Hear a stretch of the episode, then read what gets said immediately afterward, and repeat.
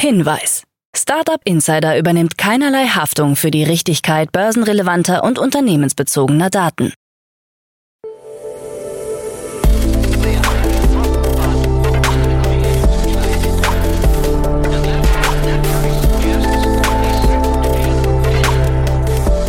Startup Insider Daily. Morgen Update.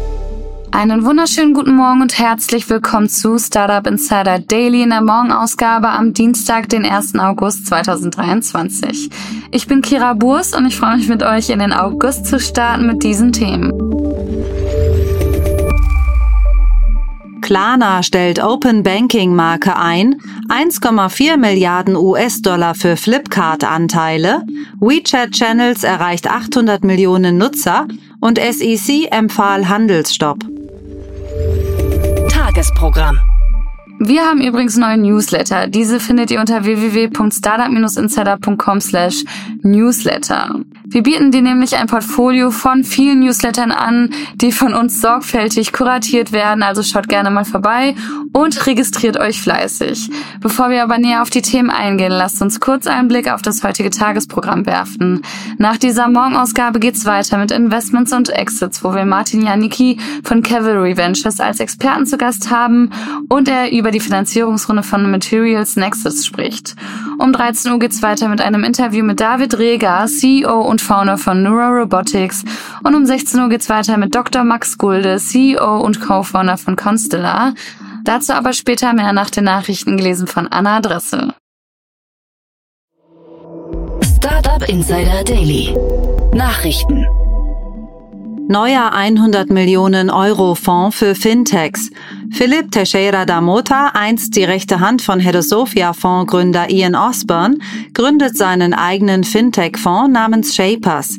Dieser soll mit 100 Millionen Euro ausgestattet sein und sich auf Fintech-Investitionen konzentrieren. Im Gegensatz zu vielen anderen neuen Fonds soll Shapers jedoch nicht für Frühphaseninvestitionen zur Verfügung stehen.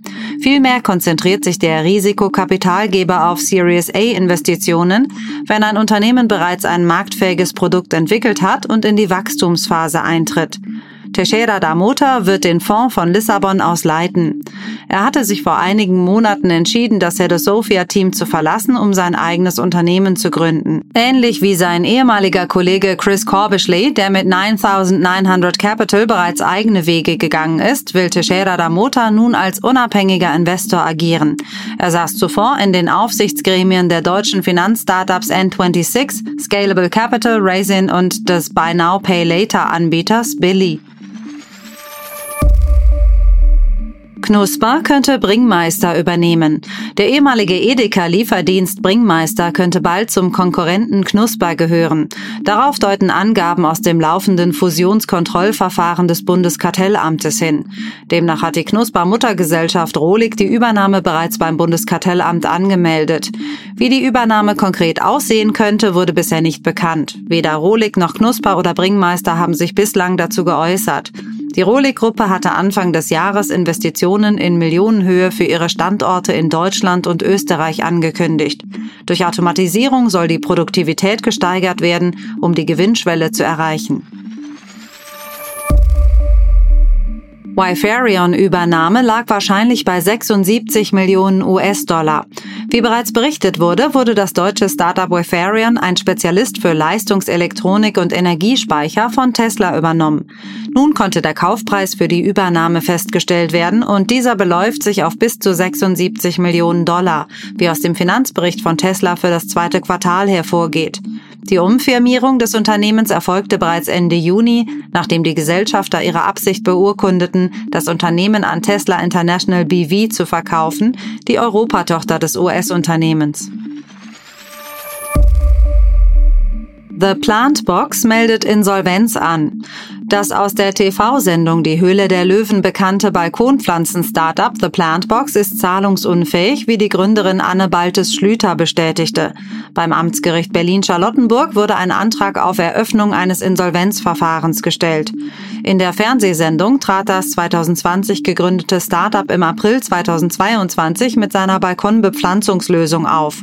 Judith Williams investierte gemeinsam mit Carsten Maschmeyer 150.000 Euro für 20 Prozent Prozent der Unternehmensanteile. Ein dritter Investor wurde nach der Sendung gefunden. Als Gründe für die Insolvenz werden gestiegene Energiepreise und höhere Kosten im Einkauf genannt. Diese hätten unsere Marge aufgefressen, so Baltes Schlüter. Apple bestätigt Fehler bei Bildschirmzeitbeschränkung.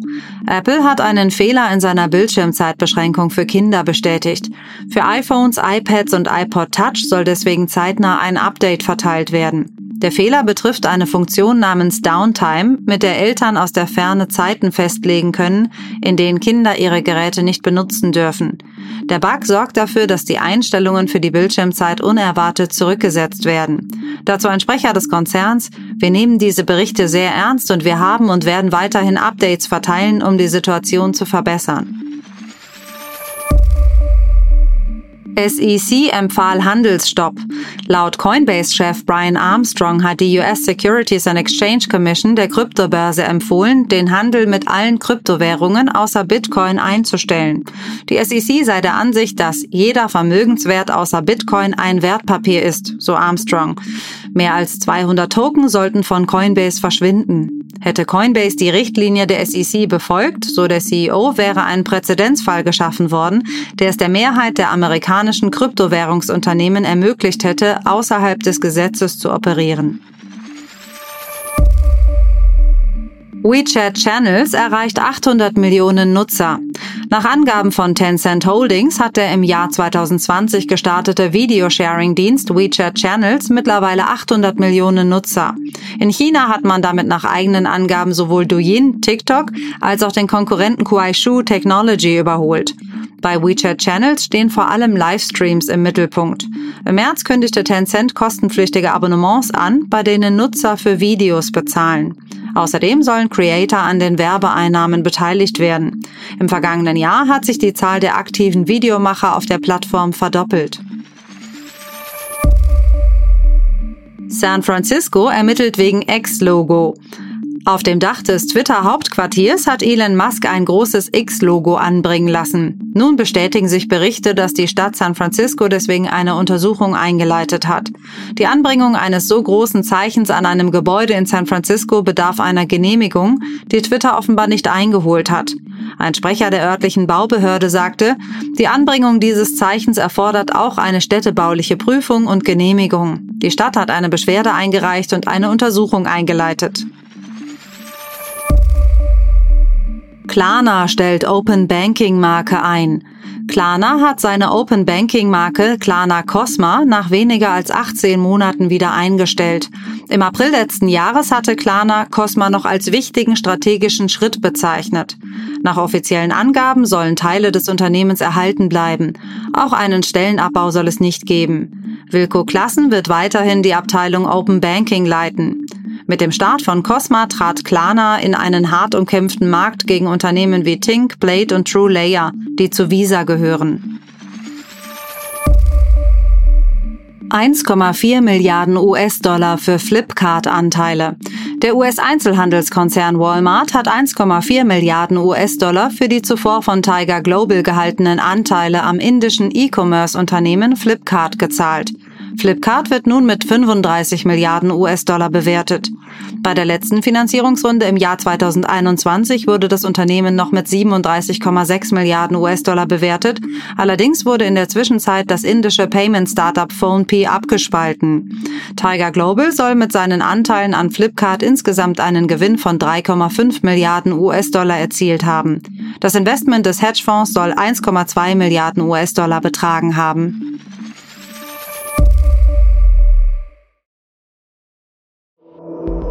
Startup Insider Daily. Kurznachrichten. Das Container-Schifffahrt-Startup Flowfox hat den Abschluss einer siebenstelligen Finanzierungsrunde bekannt gegeben, die als Pre-A bezeichnet wird. Die genaue Summe wurde nicht veröffentlicht. An der Runde beteiligten sich neben Business Angels auch Signal Ventures, Mobility Fund, TechPeer und The Doc. Flowfox wurde 2018 von Moritz Dassing und Martin Orten in Berlin gegründet und bietet eine All-in-One-Plattform für Importautomatisierung.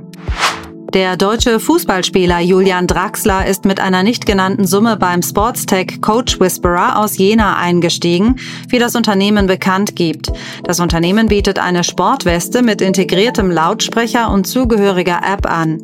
Trainer können darüber mit ihren Spielern einzeln oder in Gruppen live kommunizieren.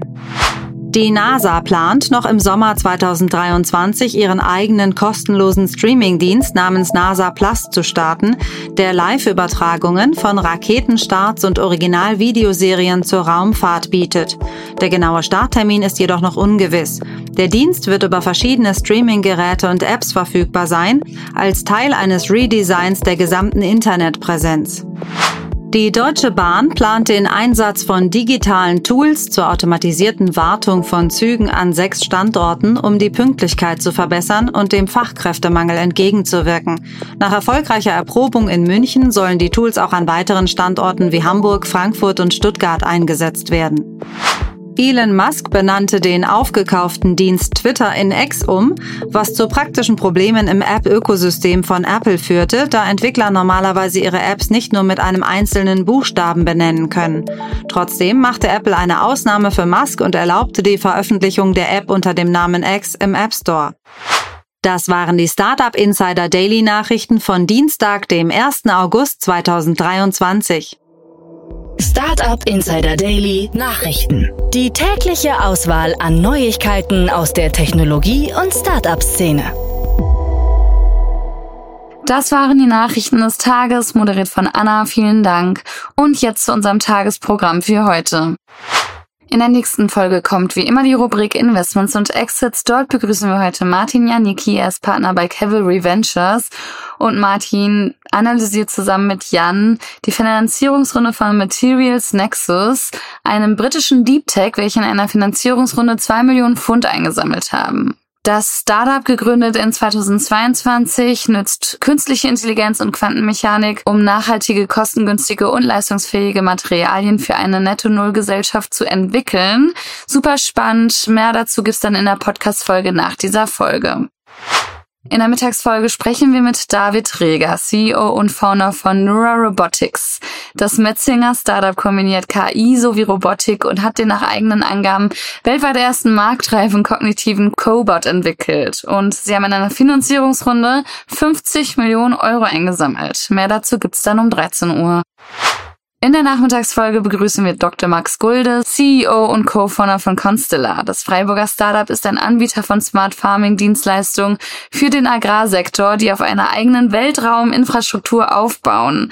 Und die haben in einer Seed-Runde 17 Millionen Euro eingesammelt. Auch super spannend.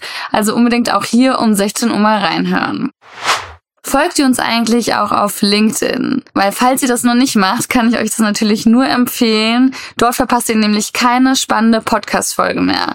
Außerdem stellen wir dort seit ein paar Wochen das Startup des Tages vor. Was das ist und wie ihr euch da bewerben könnt, findet ihr auch in diesen LinkedIn-Posts. Also schaut doch gleich direkt mal nach. Und das war's jetzt auch schon von mir, Kira Burs. Ich wünsche euch einen wunderschönen Start in den Tag und wir hören uns bald wieder. Macht's gut.